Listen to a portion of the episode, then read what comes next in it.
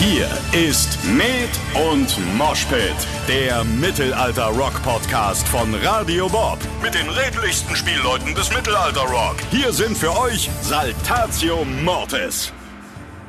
Und da sind mir nämlich auch spontan zwei Sachen jetzt eingefallen. Habt ihr über die festgeklebten Klamotten an der, an der Backstage-Decke gesprochen? Natürlich haben wir über die festgeklebten Klamotten an der Decke gesprochen. ja, respektvoller Umgang mit der Vorband, wenn man mit anderen unterwegs ist. Das ist super. Das ist ja wie, wie so oft, ne? Wenn man sich wirklich gut leiden kann, dann kann man sich auch so richtig einschenken. Und zwar nicht nur Ja. Getränke, sondern auch so Streiche und Kram. Ja, das ist eine meiner Lieblingserinnerungen. Ja, das war, das war definitiv eine Schande des Tages. Da war ich in dem Bereich des Lebens, wo sich sehr, sehr viel um Beischlaf dreht. Und irgendwann kam meine Mutter dann nach Hause mit so einer ausgedruckten E-Mail. Und das ganze Büro wusste das natürlich. Und ich glaube, ich war danach auch nie wieder da arbeiten, weil das war mir so peinlich. Hallo und herzlich willkommen, liebe Leute, zu einer weiteren Folge Med und Moshpit, eurem Mittelalter-Rock-Podcast von und mit Saltatio Mortis. Hier ist wie immer euer Tambour-Mikrofon. Und bei mir heute, ihr werdet es wirklich nicht glauben, ist er da selbst. Luzi, das Loch Ness besucht habende L. Schönen guten Tag. Oder, oder Ei, wie die Schotten sagen. Ich habe mir sagen lassen, die sagen zu allem universell immer Ei. Ei. Finde ich super. Äh, machen sie in Hessen hier übrigens auch. Ei, Gude. Ei, Gude. Ähm, jetzt habe ich das einfach mal behauptet. Hast du denn Loch Ness auch besucht? Ja, tatsächlich. Du warst im Urlaub in Schottland. Erzähl mal ganz Ja. kurz, wie war's? Ich bin ein bisschen neidisch. Äh, Großartig. Das Wetter war fürchterlich unschottisch. Es war fast nur Sonne. Ich glaube, es hat nur einen Tag mal durchgeregnet und sonst äh, immer mal so vereinzelt. Einen Tag hat es ein bisschen geschneit, dann gehagelt, Geschneit. dann, dann wieder Sonne.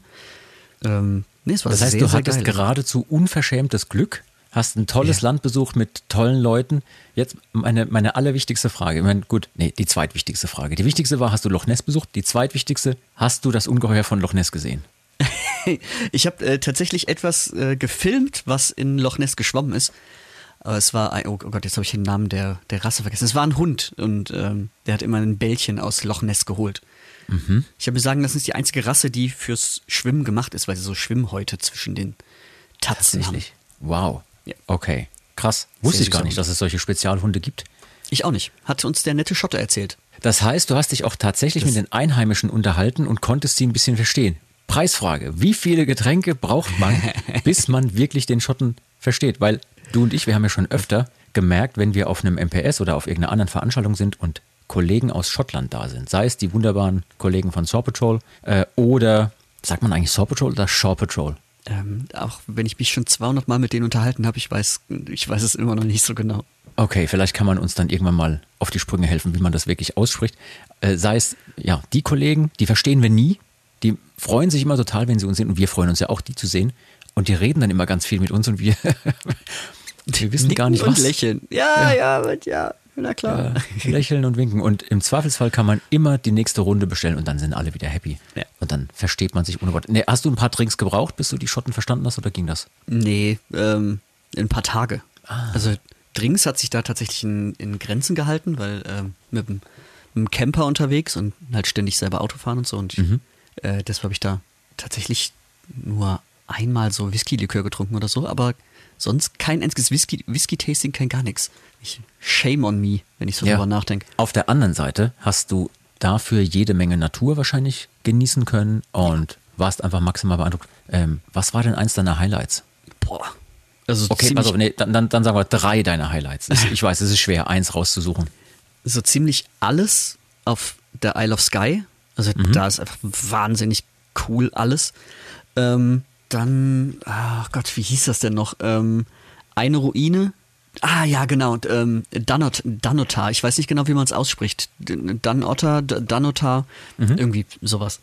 Ähm, eine unglaublich geile Ruine ähm, auf so einer Felsklippe mitten im, im Meer. Auch äh, abgetrennt vom, äh, vom restlichen Festland von Schottland. Ähm, was echt geil war. Ähm, Sehr cool. ja, alles Mögliche. Also viele Klippen, generell die Highlands da. Also eine Nacht da habe ich mitten in den Highlands gepennt und ich glaube so anderthalb bis zwei Tage kein, keine Menschen gesehen. Krass. Das war, das war der Wahnsinn, sondern nur, also weite, weite Landschaft. Ja, man Hammer. denkt das manchmal so nicht, ne? Aber gerade jetzt, ich sag mal, bei uns in unserem Job, wo wir sehr viel immer mit Menschen zu tun haben, ist das manchmal sehr heilsam. Wenn man irgendwo sein kann, wo Stille ist, wo ganz wenig Leute unterwegs sind und so. Das ist durchaus Ja. was Schönes. Ja, und das habe ich da auch total genossen. Also ich suche mir die Urlaubsziele auch so ein bisschen danach aus. Deshalb das letzte Mal auch Island und so, wo, auch, wo es noch krasser war mit noch weniger Leuten. Aber ja, der Wahnsinn.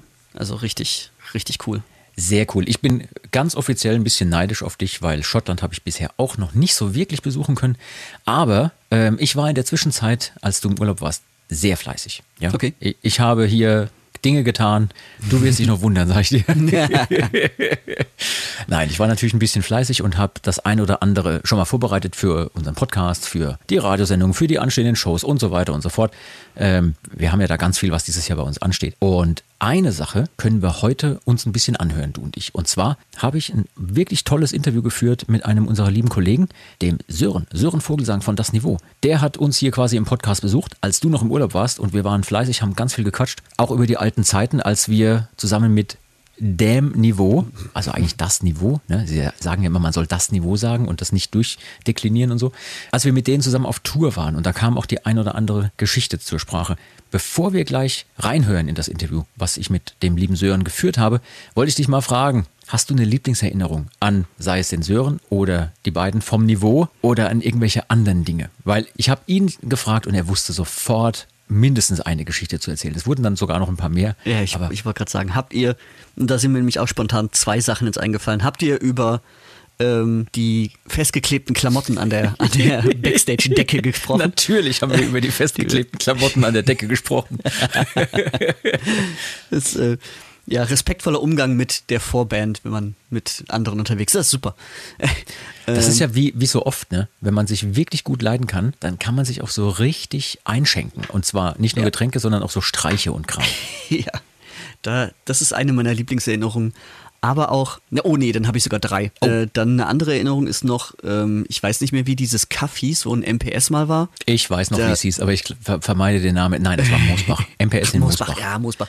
Ich weiß gar nicht mehr, wer da angefangen hat, ob, ob Methusa angefangen hat oder das Niveau. Auf jeden Fall haben die uns irgendwie ein Getränk auf die Bühne gebracht. Recht früh, echt starker Alkohol. Und Ja, gesagt, alles uns, klar. Das war das Problem. Die haben uns nicht nur ein Getränk gebracht, sondern die haben sich so ein bisschen miteinander verschworen und dachten, dass es total lustig sein könnte, wenn sie uns nach und nach diverse Runden hochprozentige Getränke bringen. Und das war okay, an dem Tag tatsächlich ein echtes Problem, weil die haben nicht mehr aufgehört damit. Und zu der Zeit haben wir ja damals noch sehr, sehr viele Tagesshows gespielt und dann abends noch eine Nachtshow. Und uns war relativ schnell klar, wenn das jetzt so weitergeht und die werden da freiwillig nicht mit aufhören, wird das schlimm. Dann wird irgendeine unserer Shows nicht mehr stattfinden. Oder wenn sie stattfindet, wird das stark rufschädigend.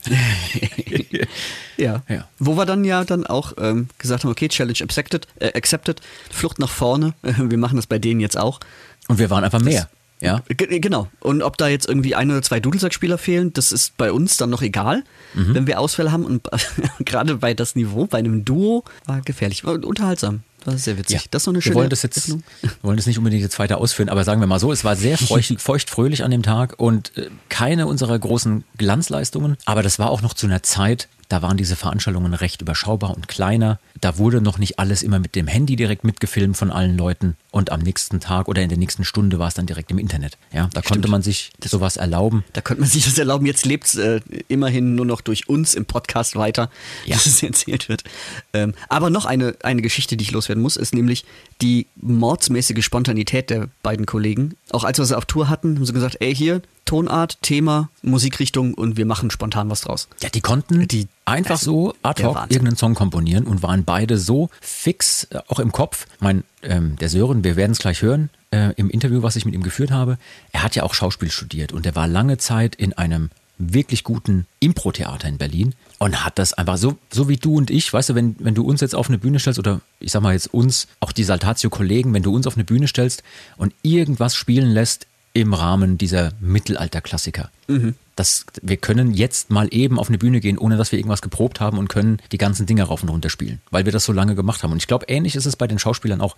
Wenn die gerade diese Impro-Sachen gemacht haben, dann sind die so schnell im Kopf. Ja. Wahnsinn. Die haben auch dann keine Berührungsängste mehr. Na, völlig egal, was da schief geht. Ich weiß leider nicht mehr genau, welches Thema, äh, welches Thema das war, aber ähm, wo sie die Oper gesungen haben in irgendwas. Also das war großartig. Ja, ja. Also da gab's richtig, richtig gute Momente. Und auch deswegen freue ich mich, dass der äh, liebe Sören bei uns heute im Podcast zu Gast ist. Weißt du was? Wir hören einfach mal rein ins Interview und äh, zwischendurch werden du und ich sowieso nochmal gebraucht, weil ähm, wir müssen zusammen ein Rätsel lösen nachher. Okay. Und der Sören wird uns dabei helfen. Ich bin gespannt. Der, der Sören aus der Vergangenheit wird dem Luzi und dem Jean der Zukunft gleich helfen, ein Tavernenrätsel zu lösen, was sowieso ganz weit hinten in der Historie angesiedelt ist. Ich bin maximal verwirrt. Ja, let's go. Ja, ich auch jetzt, deswegen hier hören wir ein bisschen rein in das Interview mit Sören Vogelsang. Viel Spaß dabei. Sören, wirklich, bin total happy, dass du die Zeit gefunden hast, mit uns Ey, ich heute bin, ey, zu quatschen. nee, nee, mein Lieber. Ich bin total happy, dass ihr mich gefragt habt. Ich finde das mega. Es ist wirklich eine, ich meine, wer tritt bei euch sonst auf hier? In Extremo Micha und Schandmaul und äh, Knorkator vor kurzem so und die Streulner und jetzt halt ich. das, äh, das eine freut mich mega, wirklich. Ich bin sicher, dass ganz, ganz viele Leute, die den Podcast hören, dich sowieso kennen, weil sie dich äh, von vielen, vielen Jahren auf dem MPS oder Ja, von ja. damals, als ihr mit das Niveau bei uns als Vorband unterwegs wart oder von was auch immer, ähm, dich schon kennen. Für alle Leute, die dich eventuell noch nicht kennen, wenn du jetzt so eine kurze Einführung in die Causa Sören Vogelsang machen müsstest, also äh, vom, was weiß ich, Baden Ranarion über das Niveau oder hier Adivarius oder was auch immer, gib den Leuten mal so einen kurzen Rundumschlag. Wer bist denn du überhaupt und was machst denn du so? Das ist gar nicht so einfach. Äh, Ich mache sehr, sehr viel. Also Sören Vogelsang hast du ja schon gesagt. Das ist mein Name. Tatsächlich kein Künstlername, sondern ich heiße wirklich so. Das war am Anfang in der Mittelalterzeit, also wo ich noch sehr viel in, im Mittelalter-Genre aufgetreten bin, war das immer so, nicht mit deinem Künstlernamen. Und wenn man so, ja, nee, ich heiße wirklich so. äh, also ja, ich habe vor äh, Äonen eine Mittelalterband gehabt, Adivarius. Äh, über die bin ich gekommen durchs Live-Rollenspiel. Ich habe nämlich vorher im Live-Rollenspiel angefangen, Musik zu machen mit einer Gitarre alleine. Und dann irgendwann hat mal jemand auf dem Live-Rollenspiel zu mir gesagt, Mensch, das so schade, dich immer nur auf Lab zu hören, nimm doch mal was auf. Und dann habe ich später dann noch, können wir eventuell noch drüber sprechen, ein YouTube-Video aufgenommen. Damals 2007 war YouTube gerade hier am Start und das war dann irgendwie das zweite Video, was ich aufgenommen habe, war direkt so ein, heute würde man sagen, viraler Hit. Äh, gab es damals so noch nicht. Das, äh, diese Bezeichnung. Und daraufhin haben sich dann halt irgendwelche Mittelaltermärkte und so gemeldet. Und dann fand ich plötzlich in der richtigen Welt statt. Dann habe ich, äh, also in, auf richtigen Auftritten, auf Märkten und so. Dann habe ich ein Soloalbum aufgenommen. Dann habe ich einen Duopartner dazu gehabt, den lieben Martin. Mit dem habe ich das Niveau gegründet, was eigentlich nur ein Projekt für eine CD sein sollte. Es ist dann ein kleines bisschen größer geworden, wie du weißt. und ähm, aber dieses der Baderanarion ist dann immer ähm, ja immer mehr irgendwie in den Hintergrund gerückt, weil ich äh, thematisch auch immer andere Sachen auch interessant fand. Und dann aus diesem Mittelalter Bardentum ist dann jetzt äh, mit dem neuen Album dann als dritter Schritt quasi, der, der zweite Schritt war dann in die Singer-Songwriter-Richtung zu gehen.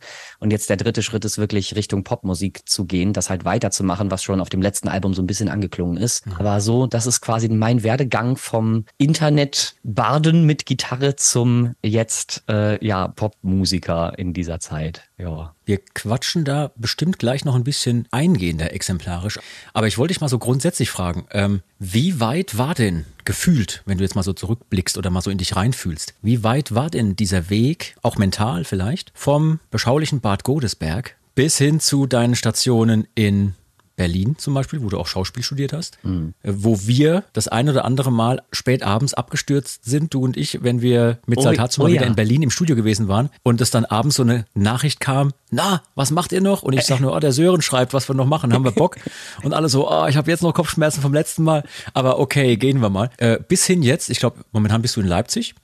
Und äh, ja, wie weit war der Weg gefühlt? Das ist eine sehr, sehr gute Frage. Ich würde, äh, ich würde mit einer Gunther-Antwort antworten. es hat sich so ergeben. Also es ist halt, es ist, es ist wirklich immer irgendwie eins zum anderen gekommen und das wenigste davon war geplant. Du wirst das, du wirst das kennen, dass man manchmal halt irgendwie irgendwas angeboten bekommt und das nimmt man dann an und daraus entstehen irgendwie drei neue Sachen. Ich habe ja ganz nebenbei auch irgendwann noch dieses Musiklabel gegründet, wo ja mittlerweile zum Beispiel auch die Streuner drauf sind, die ihr ja auch schon zu Gast hattet hier im Podcast.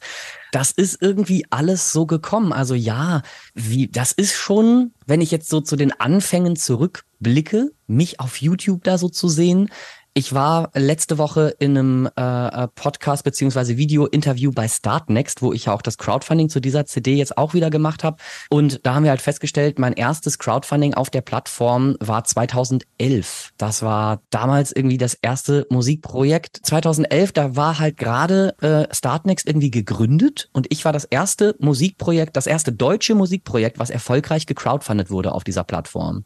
Mhm, und das war so immer dieses, diese auch dieses Startnext-Ding ist mir auch so zugeflogen, weil ich das durch Zufall gesehen habe, weil Oliver Rohrbeck, der Sprecher von Justus Jonas von den drei Fragezeichen, die einen oder anderen werden ihn vielleicht kennen. Ich bin ein kleiner drei Fragezeichen-Nerd.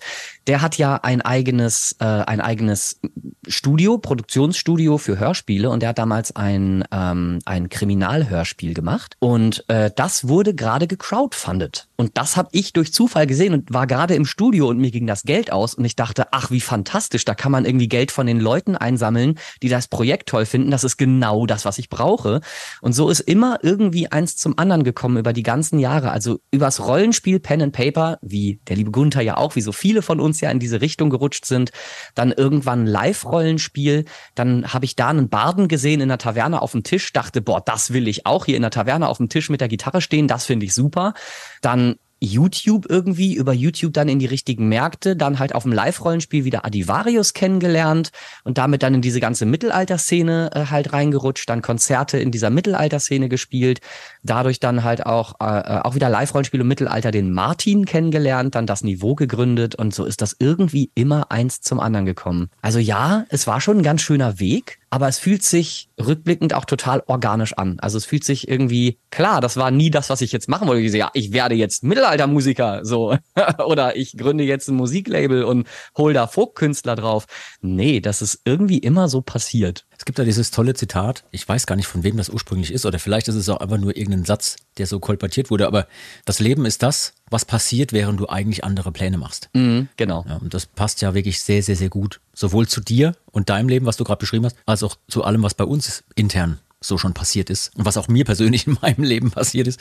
Hättest du mich gefragt vor 20 Jahren, hätte ich auch nicht gedacht, dass ich mal bei so einer Truppe lande, bei der Aber ich, ich glaube, bin. das geht tatsächlich ja sehr, sehr vielen so. Also ich meine, wer arbeitet denn gerade von den äh, Leuten, die irgendwie studiert haben oder so, wer arbeitet denn wirklich in dem Bereich, den er dann tatsächlich auch studiert hat? Also es ist ja wirklich manchmal klar, das kommt vor, aber oft landen die Leute ja wirklich durch irgendwelche Zufälle komplett woanders. Der, der absolute Running Gag ist immer, wenn man jemanden trifft, der auch was mit Medien macht oder mit Musik oder mit Schauspiel, dass man dann fragt, na und auch Germanistik studiert und abgebrochen?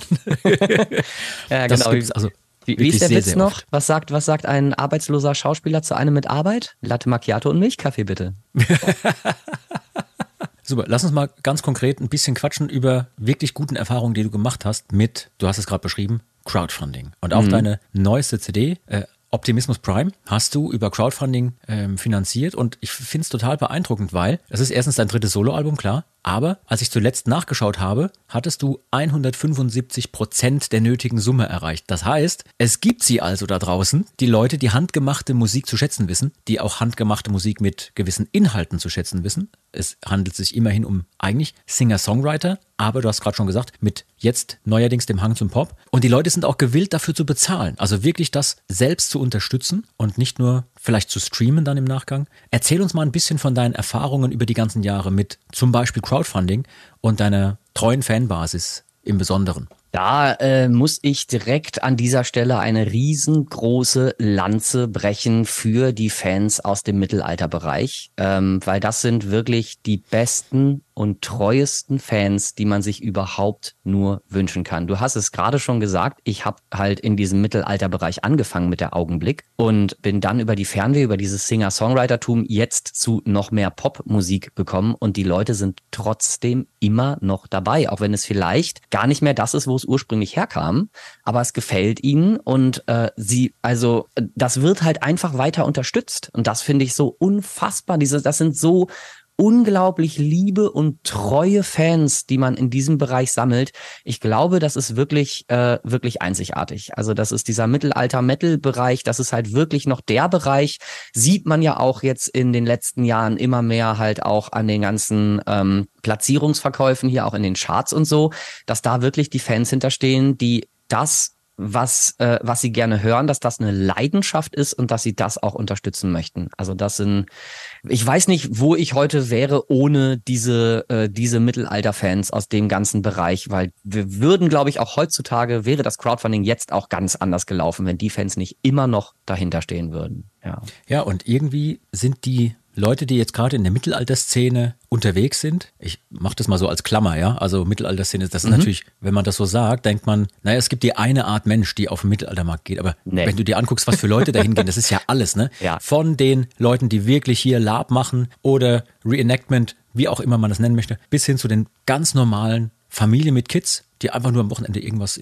Interessantes sich angucken wollen. Dann auch mehr und mehr ganz normales Mainstream-Publikum, die vielleicht die ein oder andere Fernsehserie geil finden oder den Hobbit-Soundtrack und ein bisschen mehr von diesen exotischen Instrumenten hören wollen und vielleicht auch sehen wollen, wie Ritter auf Pferden sich gegenseitig mit Lanzen hauen. Das ist ja super vielfältig, aber ich habe den Eindruck, dass die Leute auch total treu sind in diesem Bereich. Also wenn die jemanden finden, jetzt wie, ja. wie dich oder glücklicherweise auch uns, dann sind die treu. Dann folgen die einem irgendwie und wenn man mal nach links und rechts abbiegt, ne, also wir mit Saltatio haben das ja jede Platte gemacht, dass wir irgendwie uns neu erfinden. Absolut. Aber bleiben trotzdem immer Leute da und, und, und unterstützen das, kommen, finden das spannend. Ähm, Du hast ja auch ganz viel Erfahrung in dem Lab-Bereich gesammelt. Wie sehr mhm. ist das, äh, oder anders gefragt, wie würdest du denn, wie würdest du denn dich selbst und auch vielleicht die Leute, die du da kennengelernt hast, beschreiben? Was macht das oder was ist bei den Leuten anders als vielleicht bei den Normalos da draußen, was es dann im Anschluss so interessant macht, sich auch immer wieder mit diesem Thema so zu befassen. Weil du hast ja jetzt auch auf der neuen Platte einen Song, ich bin ein Nerd, ja, hier, mhm. äh, wo du ganz, ganz, also wo du alles abdeckst an Themen von Science-Fiction-Nerdtum, Comics über Mittelalterkram, alles ist dabei. Ähm, wie viel Nerd steckt denn in dir selber und wie würdest du die Leute beschreiben, in diesem Nerd-Bereich unterwegs sind? Was macht die so speziell? Ich finde, das ist eine sehr, sehr gute Frage. Ich glaube nämlich tatsächlich, dass das, dass die Leute gar nicht so speziell sind. Also ich, das sind, äh, du hast es gerade schon gesagt, da ist wirklich aus jedem Bereich was dabei und gerade solche Bands äh, wie ihr oder auch Faun oder auch Schandmaul, die ja immer wieder auch Sachen gemacht haben, die in den Mainstream reingeragt sind und dadurch ja auch diesen Mainstream immer weiter darauf aufmerksam gemacht haben, auf diese Szene. Ich meine, gucken wir mal 20 Jahre zurück, da war die Szene halt noch komplett woanders und es ist ja unfassbar toll zu sehen, wie sich das Ganze geöffnet hat, selbstverständlich auch durch Sachen wie natürlich natürlich Herr der Ringe und Game of Thrones und die Harry Potter Sachen, die natürlich in diesem Fantasy- und Mittelalter-Setting irgendwie sehr, sehr viele Leute aus dem Mainstream abgeholt haben. Ähm, aber ich glaube, es, es äh, diese, diese Gruppenbildung oder diese Bildung zu dem, was dann diesen Fan ausmacht, kommt erst im Laufe der Zeit. Also die Leute, die dazukommen, sind ganz normale Leute aus dem, aus dem, aus dem alltäglichen Leben, aus ganz verschiedenen Jobs. Ich habe wirklich, ich habe auf dem Live-Rollenspiel äh, vom Arbeitslosen bis zum Staatsanwalt, der einen Ork gespielt hat, wirklich alles schon gesehen, ja. Und das ist ja das Tolle an dieser Szene, dass du halt wirklich mit Leuten zusammen bist, die sich vielleicht im normalen Leben gar nicht so begegnen würden. Das ist ja auch das Spannende. Und auch im Mittelalterbereich. Du hast halt wirklich vor der, vor der Saltatio-Bühne, ne, da stehen ja auch komplett unterschiedliche Leute von 9 bis 99, ja, aus den unterschiedlichsten Bereichen. Und ich glaube, dieses Interesse und dieses Nerdtum, das bildet sich dann so mit der Zeit, weil man halt immer wieder Dinge für sich entdeckt, die man selber interessant findet und die dann verfolgt. Im Live-Rollenspiel genauso. Also ich habe Kumpels, die sagen, äh, ja, hier einfach, einfach ein bisschen irgendwie Instrumente in die Hand nehmen, was zu trinken mitnehmen und dann sich mit Freunden einfach hinzusetzen und am Lagerfeuer Musik machen. Und auf der anderen Seite habe ich den Kumpel, der sagt, oh, dieses Lagerfeuer und Trinken und Mittelalter, nee, also ich brauche hier wirklich Endzeit und äh, psycho psychologische Labs irgendwie in Richtung Weltkrieg oder Untergangsszenarien, wo man dann halt wirkliche äh, wo es dann eine Vorbereitung und eine Nachbereitung mit Psychologen gibt, um halt, um diese Situation halt irgendwie zu verarbeiten auf so einem Live-Rollenspiel. Ja. Die gibt's ja wirklich in die, in die krassesten Richtungen da Sachen. Ähm, siehe zum Beispiel das Experiment, ne, was ja wirklich ein Experiment war. Sowas gibt's halt heutzutage tatsächlich im Live-Rollenspielbereich, was man erleben kann. Das ist unfassbar spannend. Und selbst da spaltet es sich immer weiter auf und jeder sucht sich so seinen, seinen, äh, seinen speziellen Nerdkram, den er cool findet. Das finde ich so toll und so spannend daran. Sag mal, ab welchem Punkt wusstest du denn, dass deine Zukunft und auch dein persönliches Glück eher in diesem Musikbereich sein wird? Ja. Ähm, und jetzt, ich, wir müssen nicht unbedingt so weit gehen, jetzt, dass, dass du schon wusstest irgendwann, ja, du wirst auch hinter den Kulissen sehr, sehr viel tun, ne? wie mit einem Musiklabel und so, mhm. sondern du hast ja ursprünglich mal angefangen, Schauspiel machen zu wollen. Hast auch diese Ausbildung dafür gemacht, hast ja auch Rollen gespielt und warst da aktiv. Aber ab wann war für dich klar, nee, mein Weg führt woanders hin? Gab es da so ein Schlüsselelement oder ein Erlebnis, wo du sagst, das hat mich dazu gebracht, dann zu sagen, nee, ich verfolge mal die musikalische Zukunft und gehe eher weg vom Darstellerischen? Ich glaube, das ist mir bis heute nicht so 100% klar. Aber äh, gute Frage. Was habe ich da eigentlich gemacht? Ähm, nee, das Ding, also ich war immer schon ein Bühnenkind. Ich war in der Grundschule schon der, der die Gedichte vortragen musste bei irgendwelchen Festen. Ich war in der Oberstufe und in der Mittelstufe in der Theater AG. Wenn mich jemand in der Oberstufe gefragt hat, was sind denn deine Leistungskurse, habe ich immer gesagt Theater AG, weil das in der Schule wirklich das war, für das ich am meisten getan habe. Weil ich war nicht so, ich hatte nie so, so richtig Bock. Also vor allen Dingen halt, je, je länger es dauerte, desto weniger Bock hatte ich auf dieses, auf diese Institution Schule ja. was äh, weniger, ähm, was weniger an den Lehrern und an der Schule lag, sondern vielmehr halt an diesem, an diesem Korsett, was halt drumrum ist, womit ich nie klargekommen bin. Ähm, und zum Erstaunen aller habe ich dann äh, doch mein Abi bekommen mit 3,8. Und äh, dieses Ding, ich habe dann mich für Schauspielschulen beworben und war dann relativ schnell in Berlin, habe Schauspiel studiert, irgendwie auch zum Glück mit der Unterstützung meiner Eltern, ähm, die mich halt immer in diesem Bereich immer schon unterstützt haben. So, was ich halt super, was ich super, super toll finde, wo ich super dankbar für bin, weil das hat man ja auch nicht, ne? Man kennt das halt, dass die Eltern sagen, jetzt lernen was Vernünftiges.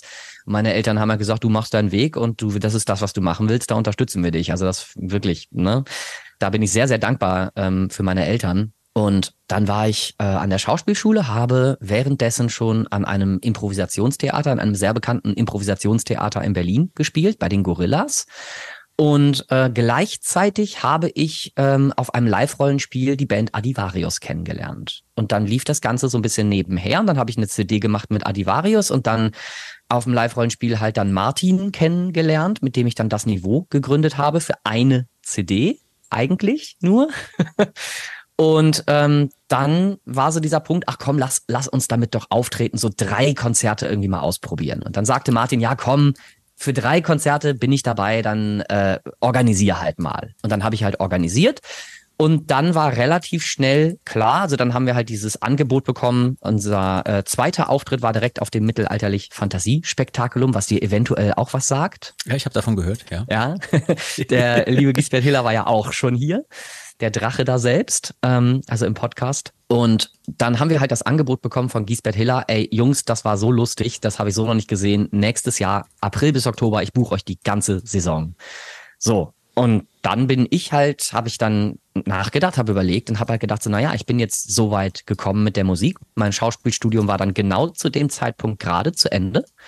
Und dann habe ich gedacht, so, naja, was mache ich jetzt? Mache ich Schauspiel und Musik nebenbei oder mache ich Musik und Schauspiel nebenbei? Und dann habe ich mir gedacht, ich bin jetzt so weit gekommen in der Musik und das mit, äh, ich komme aus einer super unmusikalischen Familie. Ich hatte zwischen 18 und 19 das erste Mal ein Instrument in der Hand, überhaupt. Also ich habe nicht mal in der Grundschule Blockflöte gespielt oder so. Ich habe die ganze Oberstufenzeit gesagt bekommen, halt die Fresse, du kannst nicht singen oder Bob Five, aber sing bloß nicht. Und äh, jetzt war ich halt so weit schon gekommen in diesem Musikbereich. Ich habe komm, ich versuche es jetzt einfach. Und wenn es scheitert, dann kann ich zum Schauspiel kann ich immer noch zurück. Das habe ich gelernt. So.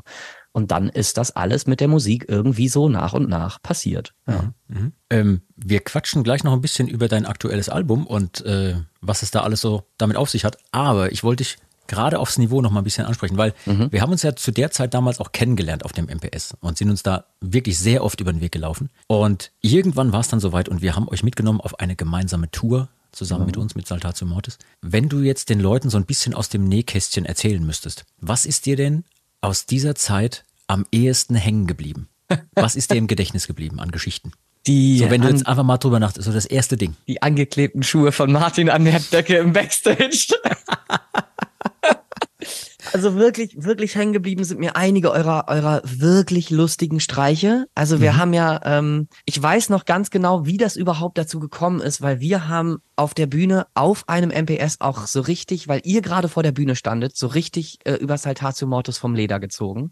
Was dann dazu geführt hat, dass du mit deinem ehemaligen äh, lieben Bandkollegen äh, auf die Bühne gekommen bist und unser Banner so umgestaltet hast, dass äh, anstatt das Niveau nur noch Nivea hinter uns stand. Und dann haben wir uns, an diesem Abend haben wir, glaube ich, unglaublich dolle getrunken. Und dann am nächsten Tag hieß es dann, als wir dann, das war vermutlich die Feuerprobe irgendwie, da hieß es dann so, habt ihr nicht Lust mit auf Tour zu kommen? Und wir waren unfassbar fertig am nächsten Tag und haben gesagt, und hatten ja eigentlich gar keine Chance, Nein zu sagen. Aber diese Tour, also ähm, ja, ich, ich erinnere mich an einfach unfassbaren Support von euch zu jeder Zeit. Auch dass ihr von euch aus gesagt habt, hier, äh, gesagt habt, hier, die Jungs sind cool, die wollen wir mit dabei haben. Und äh, das dann auch zweimal hintereinander direkt, das war einfach das Publikum, äh, wo wir erst gedacht haben, oh Gott, ob die uns überhaupt irgendwie akzeptieren und so. Und also es wurde, äh, der Merch stand, stand nicht still ja, als wir bei den Konzerten dabei waren, die Leute waren so unfassbar supportive und waren von Anfang an vom ersten Konzert bei euch auf der Tour so krass mit am Start irgendwie. Das war also unglaublich, wie die sich. Ich meine, du gehst ja auf ein Konzert von einer Band, weil du die Band sehen willst und nicht die Vorband. Ne? Also ja, im ja, Idealfall, ja. Mhm.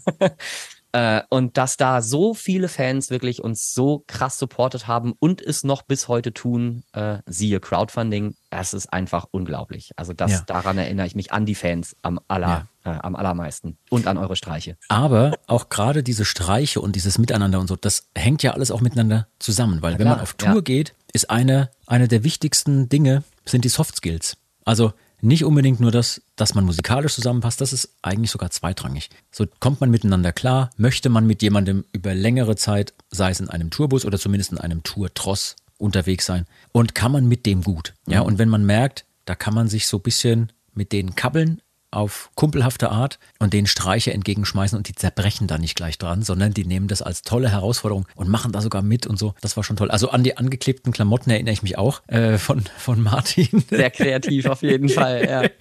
Der von der Bühne kam und seine Sachen waren wirklich, er ist ja nicht der Größte, aber seine Sachen waren wirklich oben an der Decke im Backstage-Bereich festgeklebt. Das war auch zusätzlich gemein, weil gerade dieser Backstage-Bereich hatte ja auch eine Deckenhöhe von 4,20 Meter oder so. Das war, also da wäre ja niemand rangekommen. So. Ja, es war auch ein Aufwand, das hochzukriegen. Ja, aber wir, äh, ja, das ist es einem dann wert. Ähm, sag mal, gibt's denn, ich bin ja Fan, ne, ein bisschen von das Niveau, gibt's denn die Chance, dass, äh, dass man da nochmal irgendwann in der Zukunft was hört? Sogar Oder? ziemlich große, ja. Also wir haben ja den Entschluss gefasst, äh, äh, dass wir äh, zum, wir wollten ja vor zwei Jahren zum Jahresanfang nochmal so richtig durchstarten und eine neue CD aufnehmen und auf Tour gehen und so. Und da kam ja dummerweise Corona, genau mhm. dann in dem Monat halt. Mhm. Wir waren gerade unsere Support-Tour mit äh, Mr. Irish Bastard unterwegs. Also wir waren Support von Mr. Irish Bastard, so um das Ganze halt nochmal einfach so ein bisschen anzuschubsen und halt so eine Initiativzündung äh, nochmal zu geben mit so einer Tour. Und das erste Konzert war super, super geil und das zweite Konzert ist ausgefallen wegen Lockdown. Und das war gerade genau die Zeit, also es wäre eine komplette Tour gewesen mit zwölf Konzerten mit Mr. Irish Bastard, die komplett ins Wasser gefallen ist damals. Super schade. Aber wir waren zwischenzeitlich im Studio und haben vier neue Songs aufgenommen. Und diese vier neuen Songs gibt's auch jetzt schon seit zwei Jahren und sie sind immer noch nicht rausgekommen. Es fehlt noch, das Problem ist, dass während, ähm, während dieser Zeit sowohl das Studio, in dem wir aufgenommen haben, dicht gemacht hat wegen Corona, als auch unser äh, Produzent wieder wieder in seinen normal gelernten Beruf zurückgegangen ist und kein Toningenieur mehr ist. Weil das weil musste. Nicht, ja, weil das musste, leider. Ja. Und äh, das hat das alles ein bisschen, bisschen durcheinander geworfen. Aber es wird auch vermutlich noch in diesem Jahr neue Songs von das Niveau geben und ich kann jetzt schon mal verraten, die sind ganz schön hart. Musikalisch oder inhaltlich? Inhaltlich. Oh, oh, oh. Ich freue mich drauf. Auf jeden ich Fall. Ich mich also, auch, mega. Ich mich auch sehr. Da werden wir, ähm, halt uns auf jeden Fall auf dem Laufenden. Da werden wir nochmal drauf zurückkommen, wenn es soweit ist. Mache ich sehr, sehr gerne, ja. Ich bin auch selber gespannt, wie die ankommen, weil äh, der eine davon, den habt ihr tatsächlich schon mitbekommen, den haben wir nämlich auf eurer Tour quasi erfunden. Also Martin mhm. hat den Refrain von dem Song geschrieben, den wir direkt in, ähm, ach, wo war denn das gewesen? Das war die Incastellis Tour und das war ganz, ganz weit hier im Osten irgendwo. Nicht Annaberg-Buchholz, sondern wie hieß denn das da? Görlitz? Äh, Görlitz, genau, in Görlitz. Und da haben wir das das erste Mal gespielt, da gab es nur den Refrain und der Refrain fängt ja an oder der Refrain geht ja, äh, es zeugt von Unverstand, Leben in einem ostdeutschen Bundesland, ja. Und es war äh, äh, alles voller Nazis, dafür sind die Wohnungen fast gratis. Und damit haben wir angefangen. Damit haben wir quasi eure In Castellis Tour eröffnet. Und das Lustige war, dass die Leute erst kurz gestutzt haben und dann ab dem zweiten Durchgang standen 400 Leute vor der Bühne. Es zeigt von Unverstand, leben in einem ostdeutschen Bundesland und waren voll mit dabei. Und das fand ich so lustig, weil die wirklich einen so tollen Humor haben. Und äh, das war wirklich ganz grandios. Und dieser Song ist jetzt mit dabei. Der ist fertig. Sehr, sehr schön. Ich freue mich drauf egal was da noch so kommt und äh, ja, bleibt spannend. Ähm, halt spannend. uns auf jeden Fall auf dem Laufenden und vielleicht kommt ihr auch uns dann zu zweit vielleicht nochmal besuchen oder so. Bei das könnte doch passieren irgendwann, ja. Das schön. Wenn sich's ergibt ne, und möglich man das. Jetzt haben wir ein bisschen über die Vergangenheit gesprochen hier mit das Niveau und gemeinsamen Touren. Bisschen sogar einen Ausblick in die Zukunft gegeben mit allem, was da noch kommt vielleicht von das mhm. Niveau. Jetzt quatschen wir ein bisschen über das Jetzt, das, äh, über das Hier und Jetzt. Und deine neue Platte, Optimismus Prime, wie kamst du auf den Titel? Jetzt mal unabhängig davon, dass da vorne auf dem Cover du so in so einer Transformers-Optik so ein bisschen zu sehen bist. Äh, wie kamst du drauf auf das, ja, das Thema, den Titel und dann dieses Cover? Evelein, ich bin eine rheinische Frohnatur. Ähm, ja, also es ist wirklich so, dass ich halt wirklich meist gut drauf bin. Es gibt den Song vom letzten Album Ich bin ich, wo ich das halt auch äh, singe, ne, dass ich halt wirklich meist gut drauf bin. Das ist wirklich so eine so eine Wesensart, die irgendwie seit Anfang an da war. Ich bin ein sehr optimistischer Mensch und ähm, dieses Wortspiel ist mir irgendwann eingefallen. Das fand ich lustig und mehr aber auch nicht. Ich habe mir das dann halt aufgeschrieben und dann hatte ich irgendwie, ähm, dann habe ich irgendwie so, so, so, so ein Teil von einer, wie man das ja so hat, wenn man Songs sammelt, so ein Teil von einer Strophe von einem anderen Song gehabt. Und habe gedacht, oh Mensch, da jetzt irgendwie so, äh, ich bin Optimismus Prime irgendwie drauf reimen, irgendwie, das wäre das wäre doch lustig, weil ich das dann halt nochmal gesehen habe, dass ich mir das aufgeschrieben hatte, dieses Optimismus Prime. Und dann ist das zum Song geworden. Und dann ist irgendwie das Album ist tatsächlich auch während der Pandemie, zum Teil während der Pandemie entstanden, zum Teil auch schon echt davor, weil es ist ja jetzt auch schon sechs Jahre Jahre her, dass das letzte Album rauskam. Und naja, irgendwie habe ich dann, äh, dann war ich, ich habe während der Pandemie tatsächlich so viel nicht geschrieben, weil ich irgendwie blockiert war und bin dann rausgefahren äh, äh, und habe mich mit dem unglaublich netten Kollegen Götz Wiedmann im Urlaub getroffen quasi. Und das war so eine tolle Zeit, die mir so viel Freiheit wieder gegeben hat für die Seele, dass ich drei Songs innerhalb von zwei Tagen geschrieben habe, die alle super optimistisch waren. Und das ganze Album ist irgendwie, äh, auch wenn halt immer mal wieder andere Dinge anklingen, aber generell ist es ein sehr optimistisches Album. Und dann kam ich halt drauf, naja, dann nenne ich das Album halt jetzt so. Es ist halt, das letzte Album heißt Fernweh, es gibt auch einen Song, der heißt Fernweh. Dann habe ich gedacht, naja, auf dem ersten äh, ähm, Album Augenblick gibt es auch einen Song, der Augenblick heißt. So, dann führe ich diese Tradition fort und nenne das Album halt wieder nach einem Liedtitel, nenne es Optimismus Prime, weil das einfach super passt. Das passt zu mir total.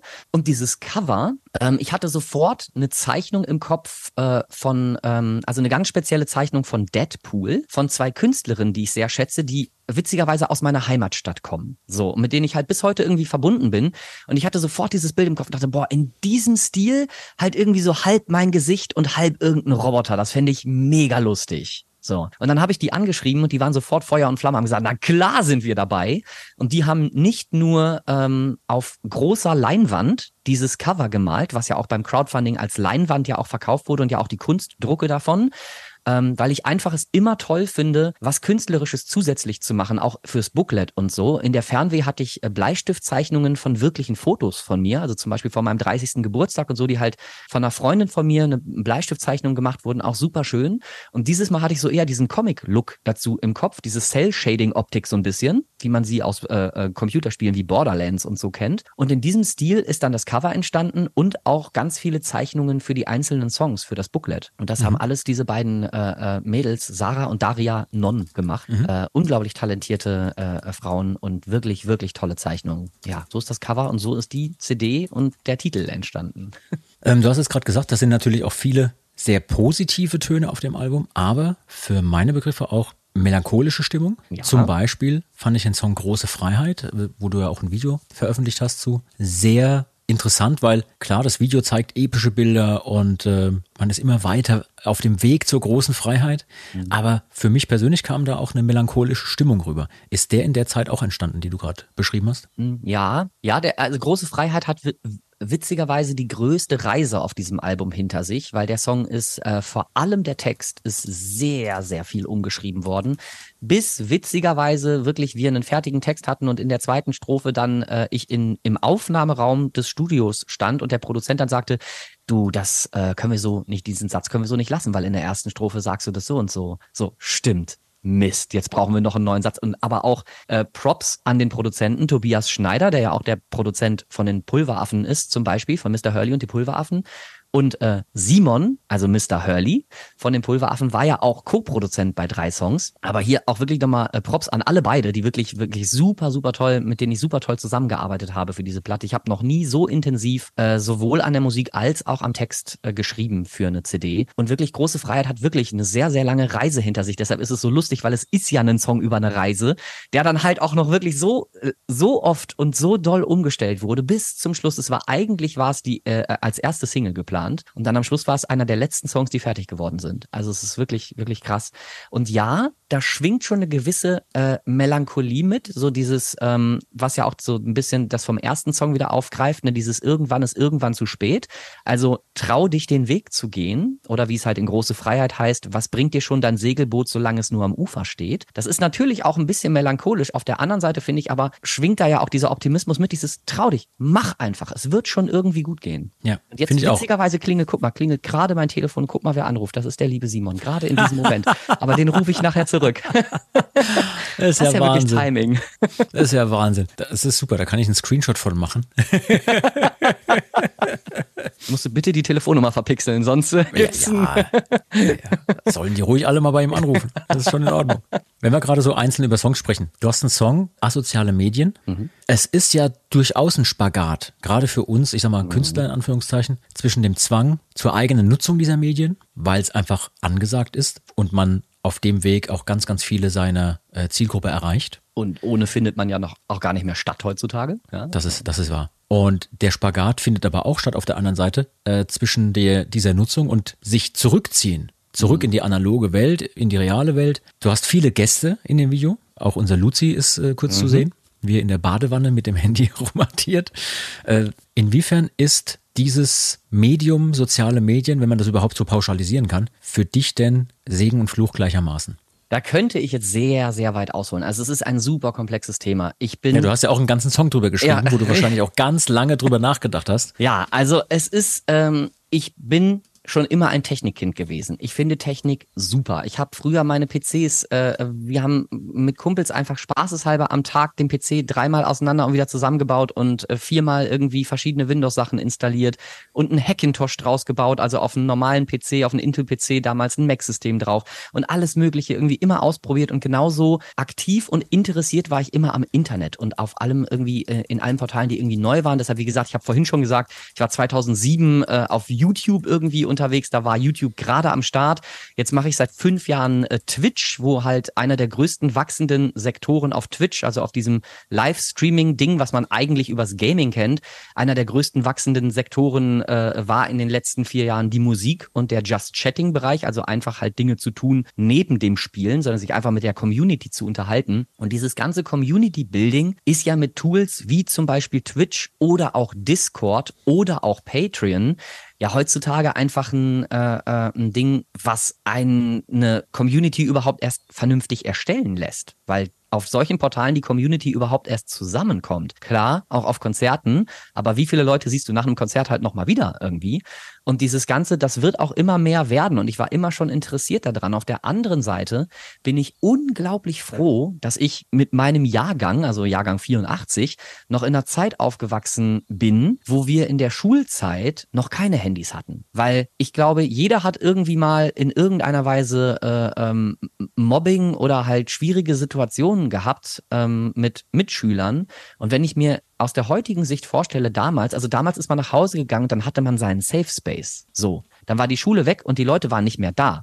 Heutzutage geht es ja dann einfach weiter mit dem Mobbing online. Und das ist, äh, ähm, boah, das stelle ich mir unfassbar schwierig vor. Und Ja. deshalb, klar, es ist auf der einen Seite ein unfassbarer Segen. Ich habe jetzt seit zwei Jahren. Ich nutze Patreon sehr, sehr, äh, ähm, sehr, sehr doll, weil es eine super tolle Plattform ist, um eine Community näher zusammenzubringen und halt auch so diesen Kern der Fans halt zu haben quasi.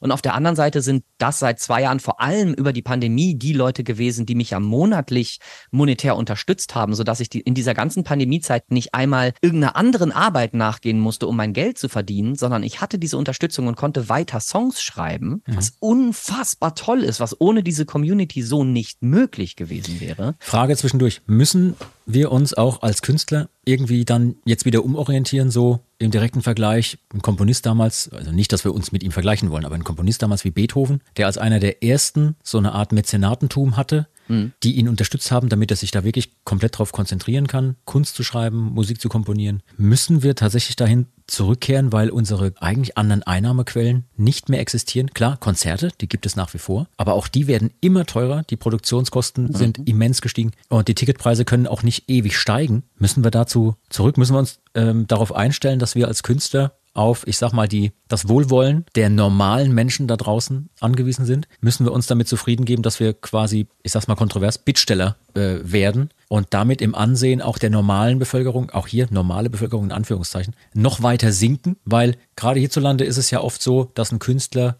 sowieso eine zumindest gefühlt schwierige Existenz hat, auch wenn das gar nicht so ist, wenn viele von uns sehr, sehr gut zurechtkommen mit dem, was sie tun. Aber man hat das Gefühl immer, wenn man sagt, ja, ich bin Musiker oder ich bin Künstler, oh, ah, das tut Und mir was machst du beruflich? Ja. Das tut mir ja, leid, ja. was machen Sie beruflich? Also müssen wir uns in diese Rolle wieder reinfügen. Also ganz klassisch, du bist selber vom Mittelaltermarkt, so wie damals die Spielleute. Die waren Aussätzige, die durften noch nicht mal an dem normalen Leben teilhaben, die, die mussten draußen bleiben sozusagen. Kommen wir wieder dahin? Ich habe eine ganz klare Antwort für dich, mein Lieber. Die lautet Jein. Ähm, ich bin so froh, dass du die Sachen immer so deutlich benennst. so dass eindeutig. Dass ich sie so genau auch. benennen kann, ne? Ja, ja. ja. ja. Äh, das schätzen viele.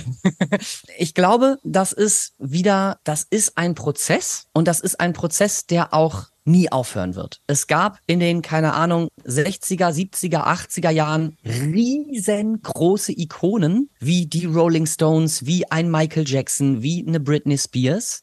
Und das gibt es heute so in dieser Form kaum noch. Ja, also die letzten Riesen, Ikonen, die es noch gibt, sind Überbleibsel. Ne? Also die, die großen Rockgiganten, die sind auch schon 40, 50 Jahre aktiv. Ja, ich meine, klar, wir haben natürlich jetzt noch. auch wen hier wie, äh, ähm, wie Christina Aguilera oder, ähm, ach, wie heißt die sehr, sehr junge Künstlerin nochmal mit den bunten Haaren aus Amerika? Äh, oh, ich komme gerade nicht auf den Namen. Ähm, Billie Eilish. Billie Eilish, danke.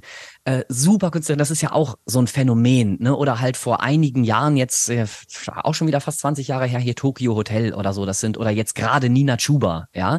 Das sind, sowas taucht aber immer, immer seltener auf und sowas hält sich vor allem immer weniger. Ne? Also wenn man halt äh, guckt jetzt, wo sind die Rolling Stones damals aufgetreten, wo treten sie heute auf? Die Hallen haben die gleiche Größe. Wenn man das gleich jetzt bei Tokyo Hotel guckt, die Hallen sind sehr viel kleiner geworden. Also sowas hält sich einfach nicht mehr so lange. Und dieses, ähm, dieses Startum, dieses riesige Startum, das ist komplett im Umbruch die ganze Zeit. Und ähm, die Leute wie zum Beispiel einen Ed Sheeran oder auch einen Passenger, die sich alleine auf eine Bühne stellen und Hallen, äh, riesige Arenen ausverkaufen, das ist die absolute Ausnahme und die Leute sind aber meist auch irgendwie im Social Media Bereich und so ähm, schon immer irgendwie aktiv gewesen und haben da irgendwie so ein, äh, ähm, so, so, so ein feinfühliges Gefühl für, das halt auch zu bespielen und halt trotzdem, ähm, trotzdem unter den Leuten zu bleiben. Und da sind wir auch wieder bei diesem Community-Tum. Ich glaube, dieses Community und Band Ding, dass man so ein, so ein äh, Zugehörigkeitsgefühl hat. Das kommt immer mehr auch durch die sozialen Medien, weil man immer mehr ja auch Teil der Band ist mit Instagram und TikTok und Facebook und Discord und wie es nicht alles heißt. Und die Band sich so natürlich auch ein Stück weit öffnet, auf der anderen Seite halt auch wieder so ein bisschen ja privater wird und man näher irgendwie mit, mit den Fans zusammenrückt, was ich eine total schöne Entwicklung finde.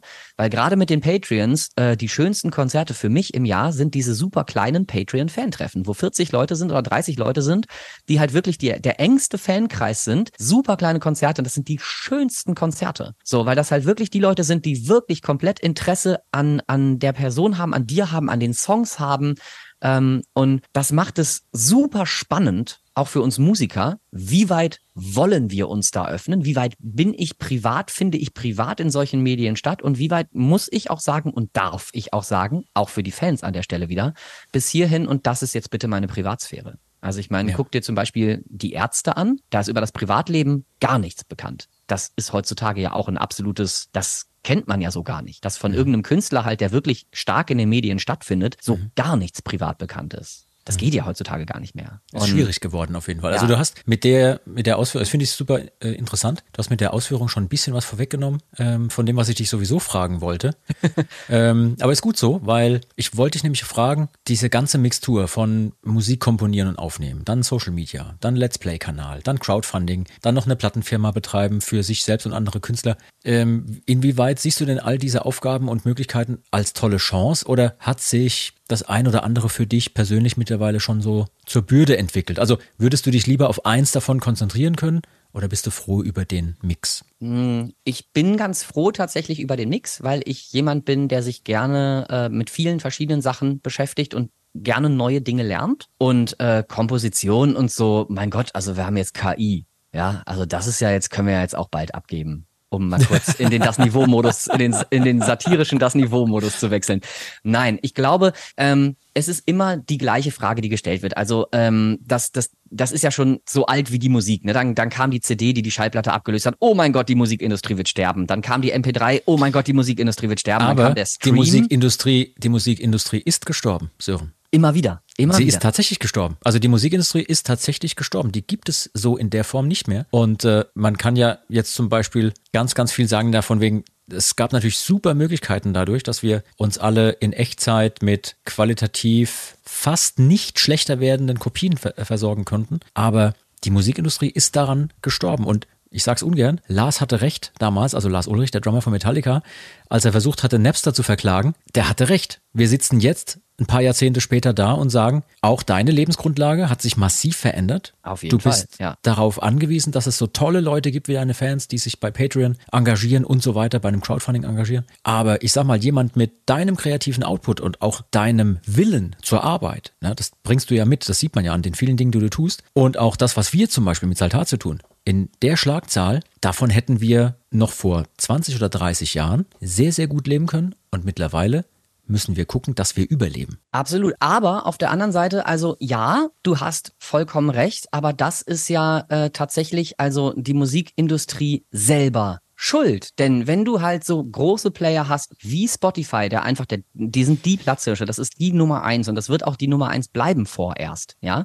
Aber wenn du da halt äh, ähm, irgendwelche, äh, also die, die Leute halt hast, die dann sagen, ja, die großen Leute bekommen viel Geld, die kleinen Leute bekommen gar nichts. Sie könnten es ja auch machen, zum Beispiel, dass wenn, wenn ich halt Konsument bin und ich zahle meine 10 Euro bei Spotify, ich höre aber nur eine einzige Band, bekommt diese Band von meinen 10 Euro kaum was ab. Ich könnte aber auch sagen, weil ich habe diese Daten ja. Ich weiß ja exakt, wer was wann hört und ob der 10 Euro bezahlt oder nicht. So, und dann weiß ich doch auch, wer dieses Geld eigentlich kriegen müsste. Dieser hat ja so einen Versuch gemacht. Ähm, die haben ja gesagt, das Geld wird so aufgeteilt, wie die Leute, äh, wie die Leute das, das hören. Und das wäre der fairere Weg. Und den könnte die Industrie ja gehen. Wollen sie aber gar nicht. Ja, sie haben andere das- Verträge gemacht. Also Ja. gerade die großen Player, die großen Plattenfirmen, die da auch im Hintergrund immer noch stehen, haben natürlich ihre Verträge. Die haben natürlich auch ein großes Interesse daran, weil sie alle die Rechteinhaber sind von den großen äh, Künstlern und äh, großen Songs, dass die eben ein bisschen besser gestellt werden als der Rest von uns. Ähm, die Hinterzimmerdeals werden wir nicht einblicken, aber es ist klar, dass es die gibt, dass da also durchaus Geld verdient wird. Und das kommt nur bei dir und mir nicht an. Richtig.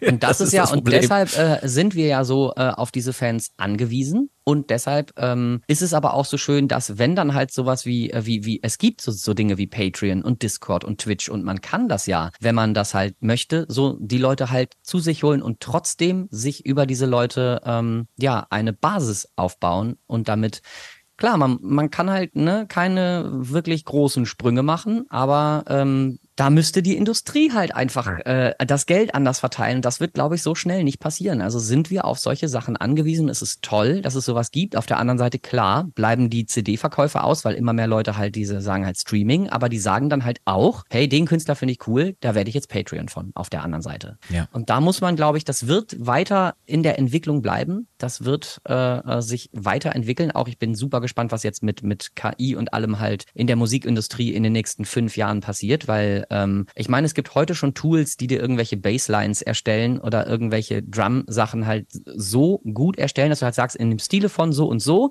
und dann legst du danach noch irgendwie, keine Ahnung, eine Stunde selber Hand an, um das Ganze noch ein bisschen zu vermenschlichen, ein bisschen für dich zu machen.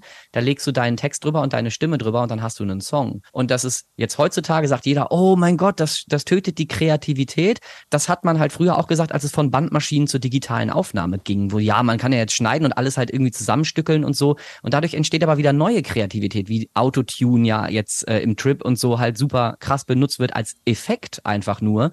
Und dadurch entstehen wieder ganz andere neue kreative Sachen. Und ich denke, das wird mit AI dann genauso auch kommen, dass das halt ganz normal Einfluss nehmen wird. Und am Anfang sagt man halt wieder, oh mein Gott, das tötet jegliche Kreativität. Und irgendwann werden, wird es wieder Leute geben, die damit kreativ umgehen und damit ja. wieder Neues schaffen. Und da bin ich super gespannt drauf. Also dieses ganze, ja. ne, ob das jetzt AI ist oder halt auch diese, diese Fanbase-Sachen äh, äh, und das Social Media, das wird sich alles weiterentwickeln. Und genauso wird sich auch die Musikindustrie weiterentwickeln und weiterentwickeln müssen. Die Dinge ich, sind ja selten schwarz-weiß. Ne? Richtig, also richtig. Gerade genau. bei den Sachen, die du jetzt auch beschrieben hast, klar, es gibt immer wieder auch die Sichtweise, dass man sagt, naja, der Anfang vom Ende war, als jeder plötzlich zum kreativen Musiker werden konnte und es nicht mehr so wichtig war, ob du wirklich spielen kannst. Mhm. Und natürlich stimmt es auch. Ne? Also in dem Moment, wo man in Echtzeit nur auf Band aufnehmen konnte, musste man spielen können und Band war super teuer. Da konnte man sich keine zehn Takes erlauben, weil erstens wurde die Qualität mit jedem Durchlauf immer schlechter und ab einem gewissen Punkt war dann auch klar, die Zeit im Studio ist super teuer, das Band ist super teuer. Da brauchtest du Leute, die super gut spielen konnten. Das hörte irgendwann auf und dann gab es aber eben auch so Auswüchse wie in den 90ern, wo dann Leute, die eigentlich fachlich falsche Akkordfolgen benutzen, wo jeder, der sich so ein bisschen in Harmonie auskennt, gesagt hätte, naja, diese drei Akkorde darf man miteinander eigentlich gar nicht benutzen, aber es klang super spannend und super interessant. Und ob das jetzt eine Band wie Nirvana ist oder wer auch immer, ist völlig egal. Aber das finde ich wiederum geil, dass es dann diese Gatekeeper-Funktion nicht mehr so gab. Mhm. Dass Leute einfach Dinge machen konnten. Oder einstürzende Neubauten. Oder auch das, Sachen. also dass man einfach sagt, das, was andere als Lärm bezeichnen, ist, ja. machen wir jetzt als Musik, äh, finde ich super spannend. Also überall dort, wo, wo Grenzen so eingerissen werden, finde ich das eigentlich immer gut. Auf der anderen Seite, ne, alles hat immer so zwei Seiten. Ich finde es auch spannend. Also ich wollte eigentlich gar nicht so in die Richtung abbiegen, aber ich finde es super interessant, gerade diese Real Talk-Geschichte über Musikbusiness und so. Ähm, mir ist gerade eben, als du erzählt hast, was eingefallen. Und wenn wir gerade beim Real Talk sind, dann will ich auch mal eine kontroverse Frage an dich stellen. Oh. Bei all dem Aufwand, den auch du betreibst mit all, mit all deinen Sachen, die du machst.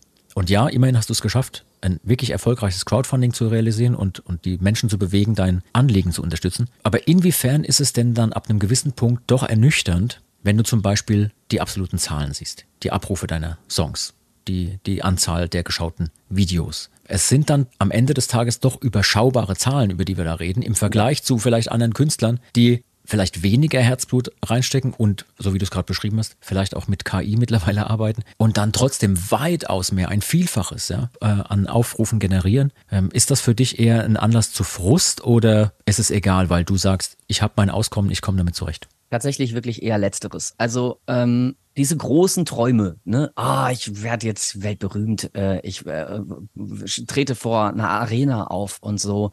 Ähm, all die Vorteile, die das mit sich bringt und das Geld hat ja auch immer Nachteile. Ne? Also willst du wirklich so groß werden, dass du in Deutschland nicht mehr einkaufen gehen kannst, ohne erkannt zu werden? So. Ähm, und dieses Ding, klar, ich habe jetzt irgendwie beim letzten Video, das ist, ich weiß gar nicht, wo wir da jetzt stehen, bei 2000 Aufrufen oder so, ne? ähm, oder auch bei einem, bei einem Song jetzt, ich freue mich halt natürlich irgendwie, wenn jetzt in den ersten ein, zwei Wochen da die 10.000 äh, Aufrufe auf Spotify erreicht werden. Klar, wenn das 100.000 werden, würde mich das auch total freuen. Aber dann ist halt auch dieses Ding, ich bin seit Anfang an irgendwie auf YouTube und so unterwegs und wenn man die ganze Zeit sich diese Zahlen immer und immer wieder, also ich muss diese Zahlen erreichen und ich muss jetzt wieder das nächste Video muss aber jetzt auch wieder auf Platz eins und das muss toller, äh, äh toller ähm, geklickt werden als die Videos vorher und ich muss immer eine Schippe drauflegen und so, dann macht man sich auch irgendwann zum Sklaven dieser Algorithmen. Und na klar muss man irgendwie diese Algorithmen auch versuchen zu verstehen und halt was damit zu tun, um halt mehr Leute zu erreichen. Auf der anderen Seite, ich mache das Ganze jetzt seit 2010 hauptberuflich und ich bin bisher über die Runden gekommen. Ich kann ab und zu mal Urlaub machen. Ich kann mir hier mein Equipment leisten, mit dem ich Musik mache.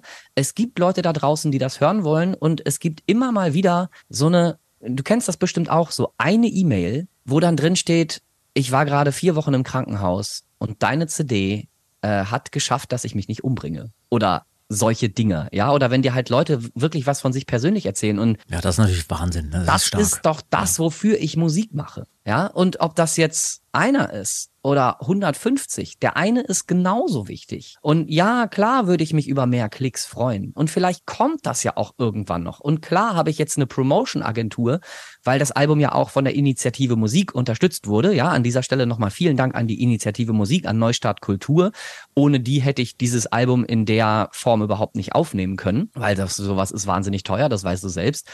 Und ja, es ist halt, jetzt ist das Geld da, die Promotion-Agentur zu bezahlen. Also habe ich natürlich auch eine Promotion-Agentur, die Radio-Promotion machen und äh, Print-Promotion und online und so. Und ich freue mich natürlich, wenn das jetzt mehr Leute sehen ähm, und das vielleicht weiterhin wächst. Aber es ist wie alles andere auch, wie die Musikindustrie, wie alles, was wir besprochen haben, es ist alles immer irgendwie im Fluss. Es entwickelt sich alles weiter und wir müssen gucken, wo wir stehen. Und wie gesagt, ich lebe seit zwölf Jahren davon. Ich habe keinen Arbeitgeber, der mir von oben sagt, was ich machen muss. Ich muss nicht irgendeinen Job machen, den ich nicht machen möchte. Und dafür bin ich unfassbar dankbar. Und äh, solange ich mit diesem Geld auskomme und es okay ist, ähm, dass ich davon leben, überleben und irgendwie auch leben kann, ist es für mich völlig in Ordnung. Cool. Das ist ein super Zitat, mit dem man sehr gut beschreiben kann, was in einem Künstler so vorgeht. Ja, das ist, äh, das ist richtig, äh, richtig gehaltvoll. Ja, an dieser Stelle auch nochmal ein riesen, riesen, riesen Dank an jeden einzelnen Unterstützer da draußen, an jeden Patreon, an jeden, der die CD auf Startnext vorbestellt hat, an jeden, der auf die Konzerte kommt, an jeden, der irgendwie CDs kauft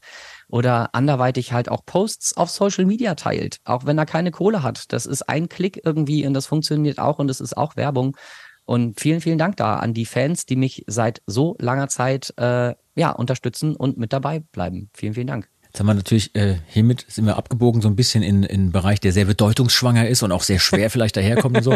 Lass uns diese Schwermut mal kurz überwinden. Wir haben bei uns im Podcast ja eine Kategorie, die nennt sich die Schande des Tages.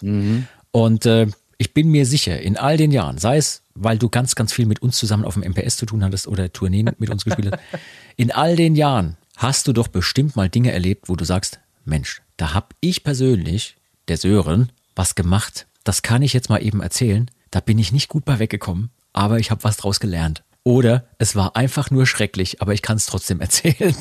Würde dir spontan eine Schande des Tages für uns einfallen? Schande. Schande. Ich habe ich hab eine, eine Schande des Tages, die hat aber tatsächlich gar nichts mit Musik zu tun. Ähm, Das, umso ist- besser, umso vielfältiger Umso wird's. Ja.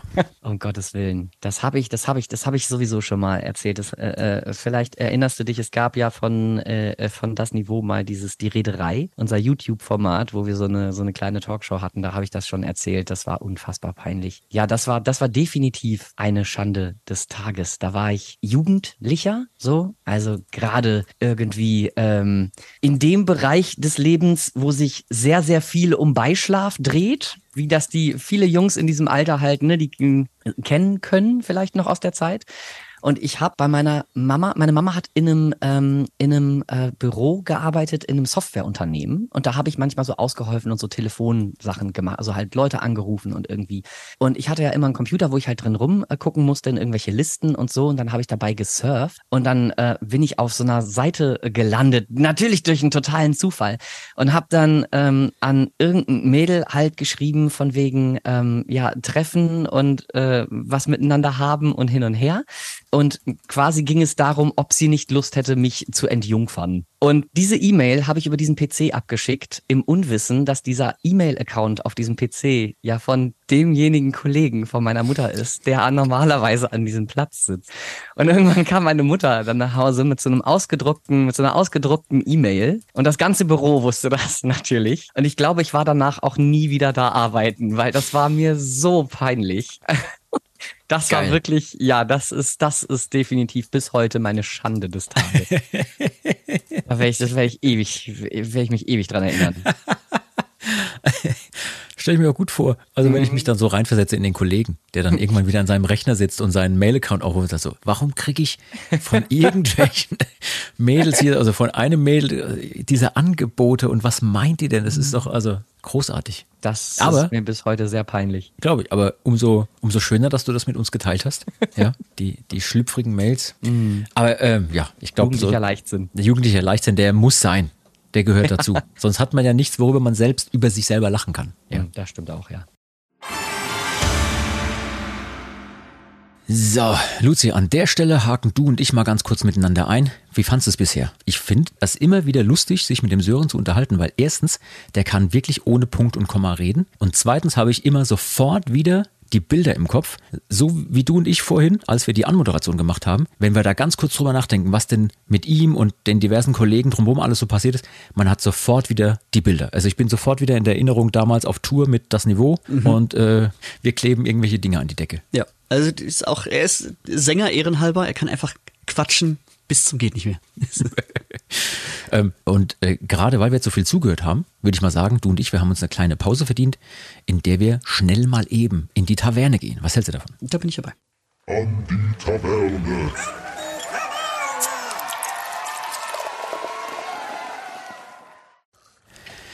Ja, das ist ja Die Frau nicht.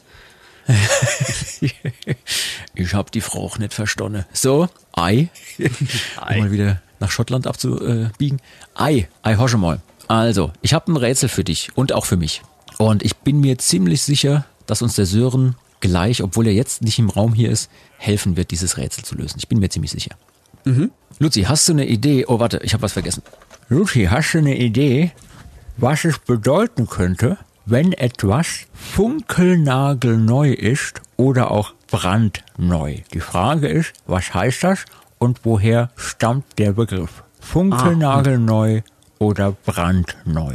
Ähm, also ich, das ist leider jetzt gar nicht so, so super kreativ, die Antwort jetzt, weil ich finde, es, es, es klingt so, als würde es sich selbst erklären. Also funkelnagelneu ist einfach der Nagel, der frisch hergestellt wurde, der frisch aus dem, aus dem Nagelwerk kommt und noch so funkelt, weil er noch nie beschlagen wurde und einfach noch glänzt. Und deshalb funkelnagelneu oder brandneu, wenn zum Beispiel Töpferware hergestellt wurde und dann gebrannt wurde und noch keinen Riss hat, kein, äh, keine Ecke, keine Kerbe, kein gar nichts.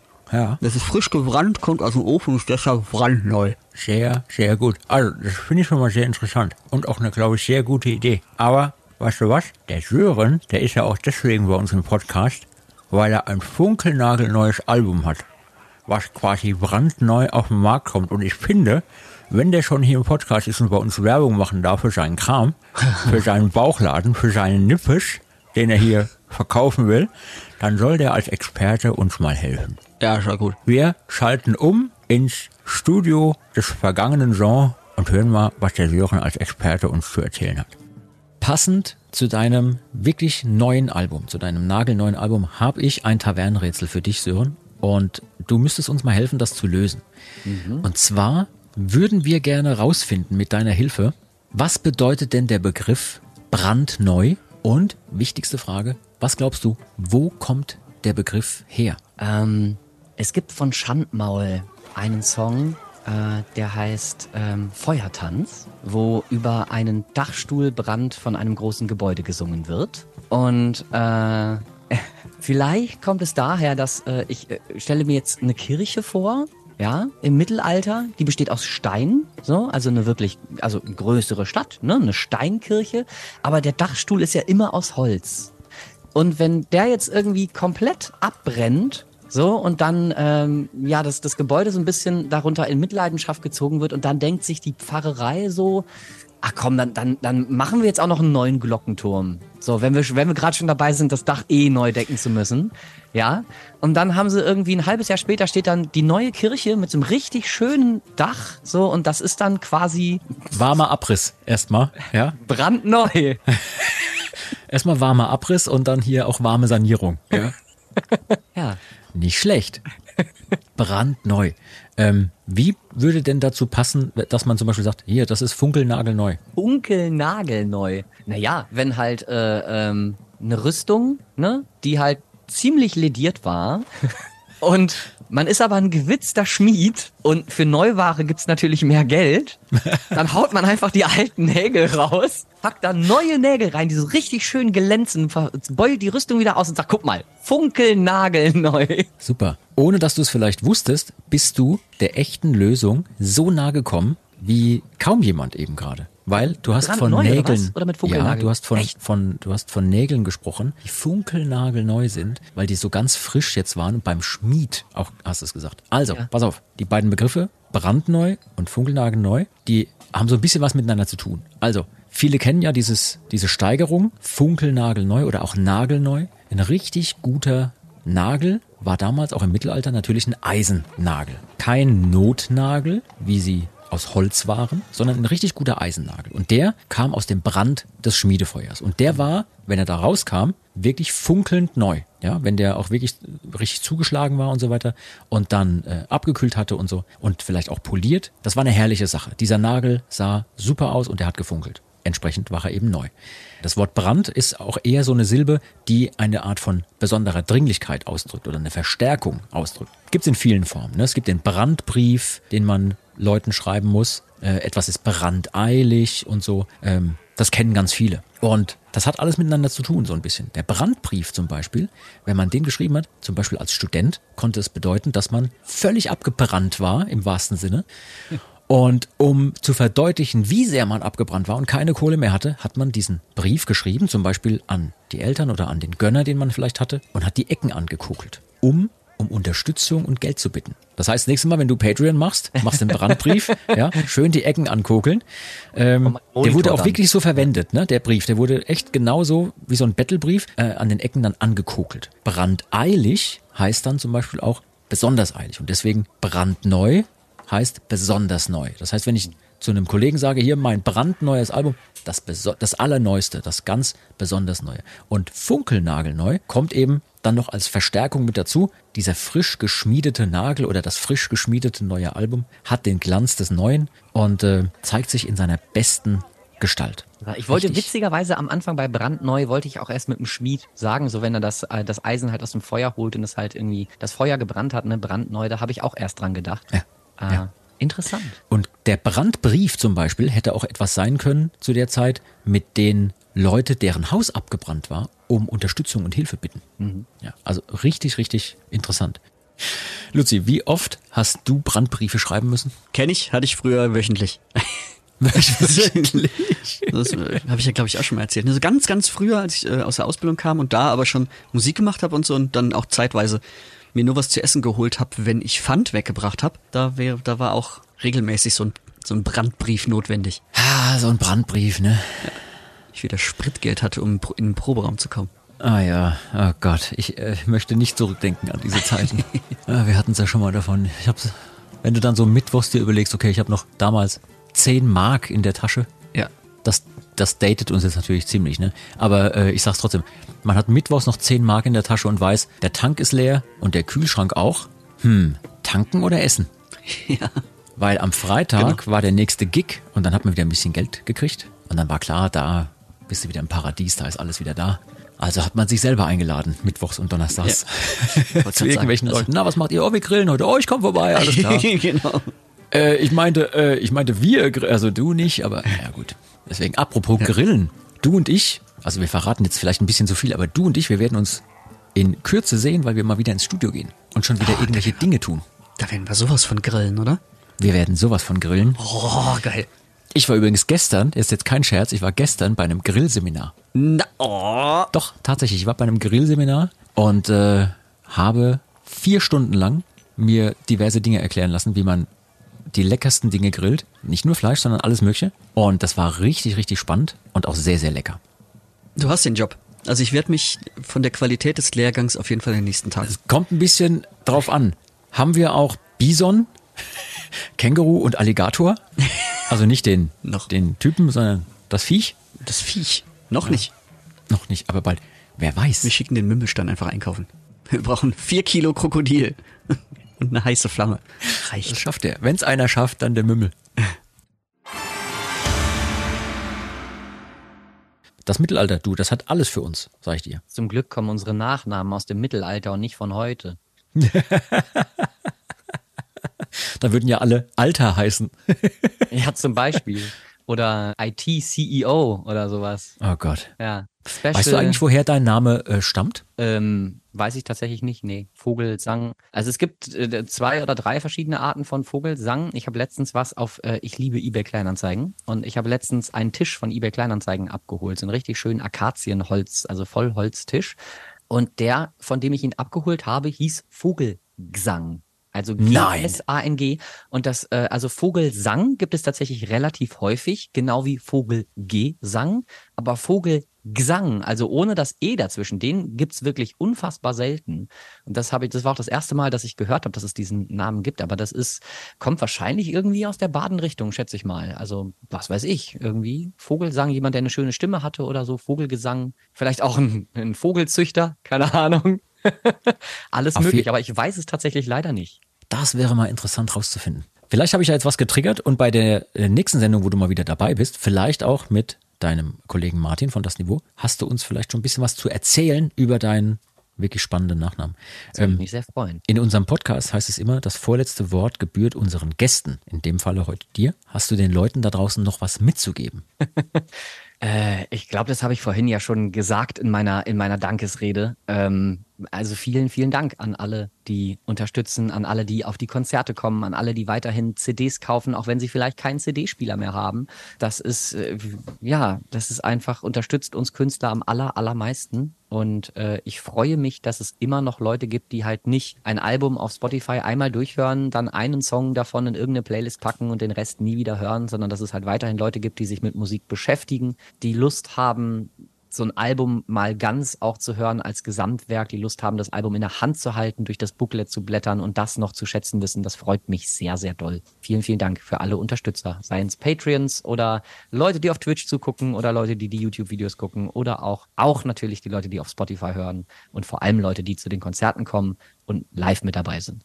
Ja, super. Und dir, Sören, vielen, vielen lieben Dank für deinen Besuch und das interessante Gespräch. Äh, Ich hoffe sehr auf Fortsetzung und äh, ja, wir laufen uns über Weg. Vielen Dank für die Einladung. Alles Gute für dich und dein neues Album. Vielen Dank für deinen Besuch und äh, bis ganz bald mal wieder. Hoffentlich. Vielen Dank. Tschüssi. Du, ich sag mal, Luzi, also ich fand das Gespräch mit Sören richtig spannend, richtig interessant. Und ähm, das sind so Kollegen, die trifft man so, man versteht sich super mit denen und dann triffst du die ein Jahr lang nicht und oder vielleicht auch mal zwei Jahre. Und wenn man sich dann wieder trifft, ist es so wie immer. Ja, Als ja, ja, hätte man sich gestern gerade wieder gesehen. Also so oft wie ich mit dem auch in Berlin, als wir damals noch in Berlin im Studio aufgenommen haben, so oft wie ich mit dem irgendwo in irgendwelchen Hinterhofkneipen abgestürzt bin. Also so diese, waren dieses die- Big Easy Dinger, weißt du, wo du so du, durch so ein Wohnhaus durch musstest und dann hinten in den Fahrradkeller und dann war da irgendwo so ein geheimer Club hinter Ich irgendeiner sagen, Tür. das war, das war ja nicht irgendeine Party, das waren ja die Berliner in Hipster-Partys. Ja, meine, meine Lieblingsgeschichte ist ja wirklich die, die habe ich nur ganz kurz angeteasert im Gespräch mit ihm, als wir in dieser ganz seltsamen, wie du gerade sagtest, Hipster-Kneipe drin waren. Und er hatte eine Runde geholt und dann war ich mit der nächsten Runde dran und ich gehe so an die Theke und sag, ja, hier, das und das und das wollen wir haben. Und dann bekam ich unsere Getränke und zwei Tischtennisschläger. Hä? Ja, und dann sagt die so, äh, was soll ich denn jetzt damit? Und zeigte auf die Tischtennisschläger. Und dann sagte die Dame hinter der Theke, ja, was wohl, Tischtennis spielen. Und dann dachte ich nur, ja, ist ja eigentlich auch logisch. Natürlich muss ich Tischtennis spielen jetzt. Ja, ist ja klar. Nur in dem Moment war es schon sehr skurril. Es war so lange skurril, bis dann Sören mir erklärt hatte, nee, nee, wir müssen jetzt hier um die Ecke in den anderen Keller gehen. Dort steht nämlich eine Tischtennisplatte und alle Gäste dieses Etablissements spielen Rundlauf um diese Tischtennisplatte und der, der gewonnen hat, ganz am Schluss, der bekommt ein Freigetränk. Ah. Ja, war sehr, sehr skurril. Also vor allem war es sehr seltsam, mit so ungefähr, weiß ich nicht, 60 bis 70 Personen um eine Tischtennisplatte rumzulaufen, so ganz langsam, bis man dran ist. Das bedeutete, man konnte gar nicht wirklich spielen, sondern das war eher so ein bisschen stolpern und ein bisschen irgendwann zur rechten Zeit dann den Tischtennisschläger in die richtige Richtung halten. Das war schon sehr skurril. Ich kann so viel verraten, ich habe das Freigetränk nicht gekriegt am Schluss. ich war es nicht. Ich weiß gar nicht, wer da hat. Aber es war sehr skurril. In irgendeinem anderen Raum hing auch eine Schaukel von der Decke und so. Also so ein Club war das, weißt du? Ah. Ja, ja, ja. Gab's da nicht auch mal irgendwas mit, ähm, es war auf einem Pfeiler einer Brücke, dann seid ihr irgendwie da durch eine Tür gegangen und der Türsteher, Das war unter, unter so einem, ähm, unter so einer U-Bahn-Geschichte, Straßenbahn, äh, ähm, oder war's. irgend sowas. Ja, aber da war so eine Über, so eine Fußgängerüberbrücke und dann mittendrin war eine Tür und dann bist du reingelaufen und das sah aus wie einfach nur das Treppenhaus von einem Parkhaus. Und dann sind wir zwei Stockwerke entweder hoch oder runter, ich weiß es nicht mehr, es war auch schon spät. ähm, und plötzlich steht da ein Typ mehr oder weniger im Anzug vor so einer, vor so einem Tischchen, vor so einem Stehpult. Geil. Und das war der Türsteher. Und dann hat er eine Tür aufgemacht und da war da ein Club. Abgefahren. ja, für, für, so ein, für so ein Dorfkind, für mich ist das total äh, abgefahren. Ich kenne hier nur, was weiß ich, Erntedankfest, Zelt steht offen und du gehst rein oder nicht. Das sind so die, die Dinge, die ich kenne. Oder hier jetzt neuerdings auf, auf, auf der Kerve. Die Kerbe, ja, das ist sehr gut. Wenn ihr da draußen, liebe Leute, auch Schwierigkeiten habt, den absoluten In-Club in eurer Stadt zu finden, dann macht es anders. Hört euch lieber den Mittelalter-Rockstream oder auch den Folk-Rockstream bei Radio Bob oder in der Radio Bob App an. Da sind nämlich äh, sowohl Luzi als auch ich ab und zu mit hier Saltatio Mortis zu hören, als auch vielleicht der Sören und diverse andere unserer Kollegen aus dem wunderbaren Mittelalter-Genre. Da gibt's richtig, richtig viel gute Mucke. Ich habe tatsächlich, Luzi, muss ich gestehen, vor kurzem in den Folk-Stream mal wieder reingehört und den Mittelalter-Rock-Stream verglichen. Ich kann mich nicht entscheiden, welcher mir besser gefällt. Ah. Ich finde, sowas kommt ja auch immer auf die, auf die Stimmung an. Also ich, jetzt wo ich gerade aus Schottland komme, bin, wäre jetzt erstmal klar beim Folkstream. Ja, ja, auf jeden Fall. So nach dem ersten äh, Mittelalter-Festival, das wir besucht haben, habe ich auf jeden Fall dann noch Dudelsäck im Ohr. Da wäre dann der Mittelalter-Stream wieder Phase. Ja, ja. Luzi, jetzt sind wir eigentlich am Ende unseres Podcasts angekommen, aber bevor ich jetzt gleich hier so meine, mein Schlussplädoyer halte, Schlussplädoyer heißt das Wort, bevor ich jetzt gleich mein Schlussplädoyer, ich finde, ich habe das sehr schrottisch ausgesprochen. Schluss, Das stimmt, Schlussplädoyer. Liebe Leute, wir hoffen, es hat euch gefallen heute. Wenn ihr Feedback für uns habt, könnt ihr euch äh, auch per Mail an uns wenden. Ihr könnt uns eure Fragen und Kritik schicken, und zwar unter der Mailadresse saltatiomortis.radiobob.de. Dort nehmen wir auch gerne eure Themenvorschläge und Wünsche für weitere Folgen entgegen. Sagt uns einfach, was ihr hören möchtet und wir bemühen uns, das in der Zukunft möglich zu machen. Wenn ihr uns bewerten könnt, in euren Podcast-Apps oder überall dort, wo ihr den Podcast hört, freuen wir uns über volle Punktzahl und natürlich auch über eine positive Bewertung in Textform. Also wenn ihr uns was Nettes schreiben könnt, wir freuen uns wirklich drüber. Sagt gerne auch euren Freunden und Bekannten Bescheid, dass es hier was Tolles zu hören gibt. Das hilft uns nämlich, diesen Podcast noch eine ganze Weile weitermachen zu können. Luzi, das war's jetzt wirklich für heute. Die obligatorischen Dinge haben wir schon alle gesagt. Hausmeistertätigkeiten hatten wir heute keine. Auch sehr angenehm. Die kommen noch früh Ich genug. wäre jetzt dafür, dass wir uns verabschieden und winke dir schon mal mit dem Zaunpfahl, dass du deine, ich gebe dir mal einen Tipp, dass du diese Liste mit den tollen Verabschiedungen schon am Start haben musst. Ah, Du hast alles im Kopf, oder? Okay, ich bin gespannt. Ja. Dann sage ich mal, wir verabschieden uns und sagen Tschüss. Bis zum nächsten Mal. Ciao. cheers, mate! ich dachte mal auf Schottisch. Oh Gott, du klangst original wie der Kev. Oder der Steve. Super. Jetzt hätte ich Bock auf so ein kühles Getränk zusammen mit den Kollegen an irgendeinem Stand auf dem MPS oder auf irgendeinem anderen Festival. Das wäre echt cool. Ich habe, oh, siehste, gute Idee. Ich habe nämlich auch tatsächlich einen neuen Whisky mitgebracht, den ich vorher noch nicht kannte. Den bringe ich jetzt einfach mit ins Studio und den können wir mal austesten. Okay, dann sagt mir hinterher, was wir alles aufgenommen haben und ob es gut war. ich freue mich drauf. Luzi, du und ich, wir sehen uns gleich, beziehungsweise später im Studio. Und äh, an alle anderen haben wir ja schon mal Tschüss gesagt. Deswegen, der Podcast hört genau, Genau. jetzt auf. Also jetzt. Klick. Klick. Nee, ich sag jetzt nicht nochmal was. Klick und gut, alles klar. Ich, ich beende jetzt die Aufnahme. Beenden Sie die Aufnahme. Soll ich jetzt den Knaller zünden? Zünd den Knaller. Das war Med und Moshpit, der Mittelalter-Rock-Podcast mit Saltatio Mortis. Ein Radiobob Original-Podcast. Mehr davon jederzeit auf radiobob.de und in der MyBob-App. Radio Bob, Deutschlands Rockradio.